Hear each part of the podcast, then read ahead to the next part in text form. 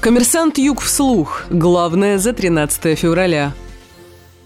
Хартию по защите предпринимателей подписал в Ростове бизнес-омбудсмен и кандидат в президенты России Борис Титов. Официально название документа звучит так. Хартия о недопустимости использования мер уголовно-правового характера для силового давления на предпринимателей. Документ предлагает запретить возбуждение уголовных дел по нарушениям, основанным на неисполнении или на ненадлежащем исполнении гражданско-правовых сделок, совершенных в письменной форме и не признанных судом недействительными, а также усилить роль прокуратуры в уголовном процессе процессе и приравнять год содержания в СИЗО к двум годам отбывания в колонии. Смерть ростовчанина в аэропорту Платов проверяют следователи. Об этом сообщает пресс-служба Южного следственного управления на транспорте. Житель Ростова скончался в авиагавани накануне вечером. До этого мужчина обратился к медперсоналу аэропорта с жалобами на боли в сердце и онемение кончиков пальцев. В течение продолжительного времени ему оказывались реанимационные мероприятия, но спасти его не удалось. По предварительной версии, причиной смерти являлось наличие прижизненного заболевания сердечно-сосудистой системы, говорится в сообщении. Сейчас следователи устанавливают обстоятельства случившегося.